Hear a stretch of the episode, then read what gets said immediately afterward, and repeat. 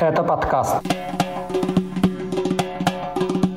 Дело о пытках в Казахстане. Кадыров выдвигается на выборы. В Чечне ребенок стрелял из гранатомета. В Грозном переименовали университет в честь Ахмата Кадырова. Об этом в новом выпуске подкаста «Кавказ Реалии». Главные новости этой недели вам снова расскажу я, Катя Филиппович. Привет!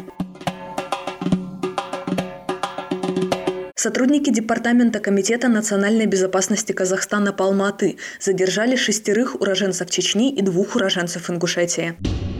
Об этом редакция «Кавказ Реалии» сообщили два источника в Казахстане. Один из которых связан с адвокатом одного из задержанных, Расула Джамалдиева, а второй – бывший сотрудник спецслужб Казахстана. 51-летний Расул Джамалдиев, гражданин Казахстана, чеченец по происхождению, почетный президент Азиатской лиги Ахмат по смешанным единоборствам. Свыше трех месяцев он находится в СИЗО. Как утверждает его жена Наталья Вытнова, во время встречи с мужем на его теле она видела следы побоев. В жалобе Вытнова и его адвоката отмечается, что Джамалдиев, не выдержав истязаний в следственном изоляторе, в ночь на 21 мая предпринял попытку покончить с собой.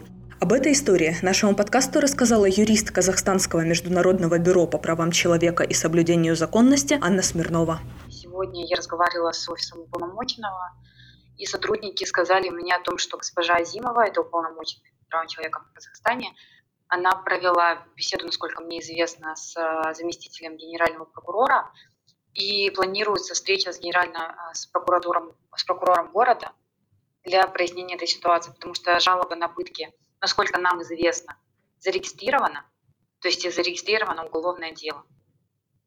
А на самом деле э, количество заявлений с каждым годом оно примерно одинаковое. Это больше 200 до 300 сообщений о пытках. А в среднем там, около 30-40% мы получаем со следственных изоляторов. А СИЗО ДКНБ мы не получали обращений давно. То есть, по-моему, в этом году это было первое заявление, которое было поступлено к нам, сигнализировано. А насколько в процентном соотношении, но официальная статистика это около 2-4% э, дел доходит до суда. После публикации новости о пытках в Казахстане внезапно перестал открываться сайт «Кавказ Реалии». Официальные источники не комментируют информацию о блокировке сайта, но правом на ограничение доступа к интернет-ресурсам в стране обладает, в частности, именно Комитет нацбезопасности.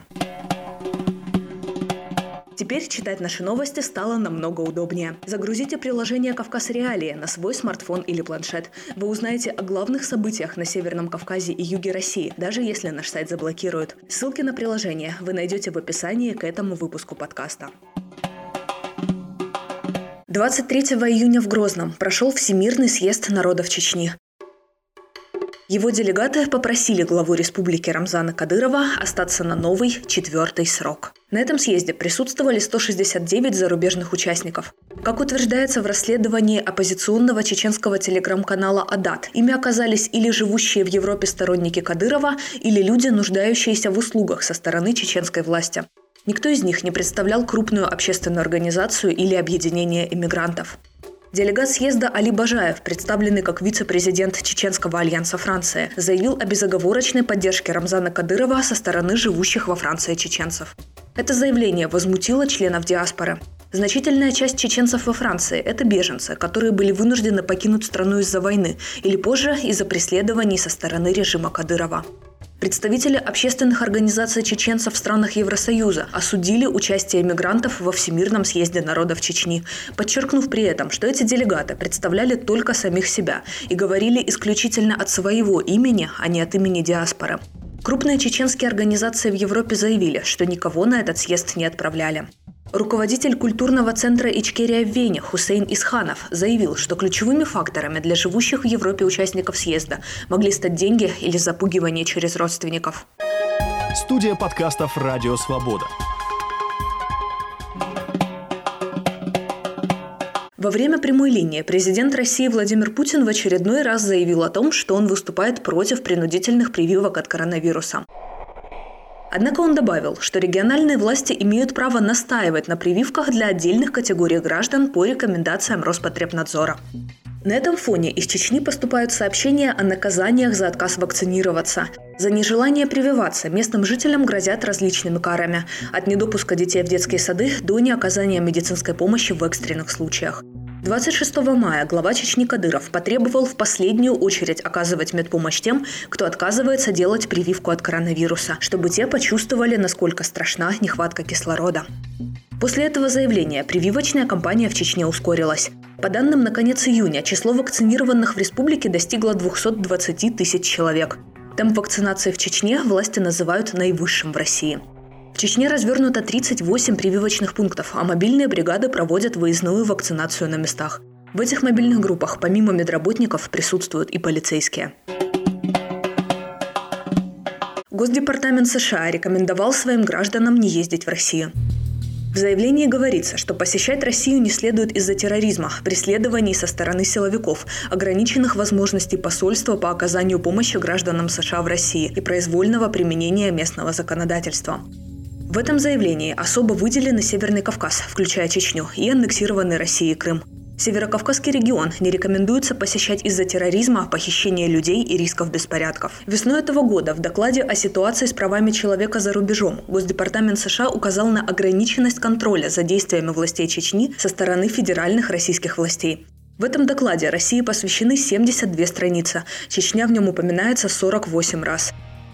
В числе основных нарушений, зафиксированных в Чечне за 2020 год, Госдепартамент указывает внесудебные казни, преследование ЛГБТ-людей, повсеместные пытки со стороны сотрудников правоохранительных органов, устранение политических оппонентов Рамзана Кадырова как внутри республики, так и за границей, а также угрозы журналистам и коллективную ответственность для родственников подозреваемых и обвиненных в терроризме. Советский районный суд Махачкалы удовлетворил жалобу жителя Дагестана Муртазали Гасангусенова на отказ управления следкома возбудить уголовное дело в отношении бывшего начальника полиции Шамильского района республики и еще трех сотрудников полиции. Напомню, Гасан Гусенов добивается их преследования по статьям о служебном подлоге и халатности, поскольку в 2016 году именно начальник полиции Шамильского района Дагестана назвал членами незаконного вооруженного формирования убитых сыновей Гасан Гусенова – пастухов Наби и Гасан Гусейна. Их расстреляли силовики, а потом попытались выдать за боевиков. Правозащитник Джамбулат Гасанов, представлявший на заседании интересы Гасан Гусенова, сообщил, что сразу после возбуждения уголовного дела отец убитых братьев Чебанов намерен ходатайствовать о передаче материалов дела в Центральный следственный комитет России. Гасан Гусенов убежден, что следствие на местном уровне заходит в тупик. Сын Шаа Турлаева, советника главы Чечни Рамзана Кадырова, разместил на своей странице в Инстаграме кадры, на которых некий ребенок стреляет из ручного противотанкового гранатомета.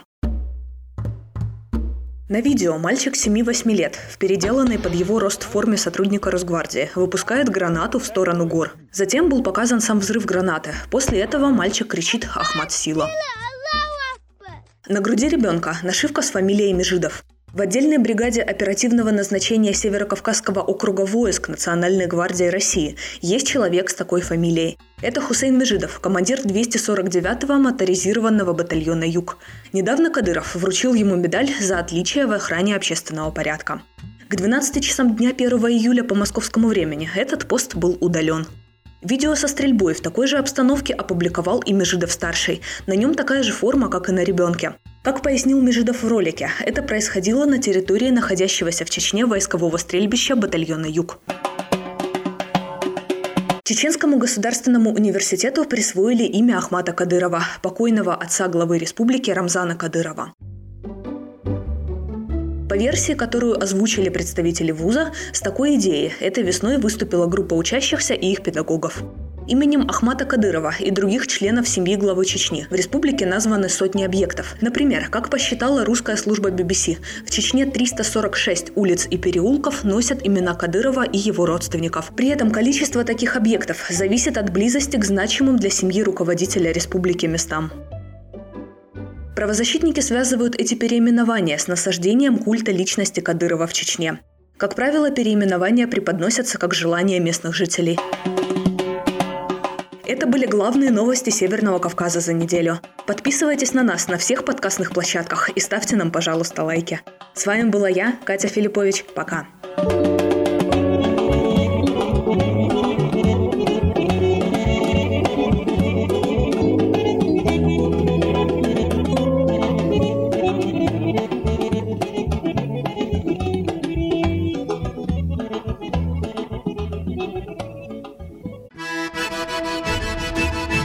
Салам алейкум! Здравствуйте! У микрофона Майбек Вачигаев, и я представляю вашему вниманию подкаст «Хроника Кавказа».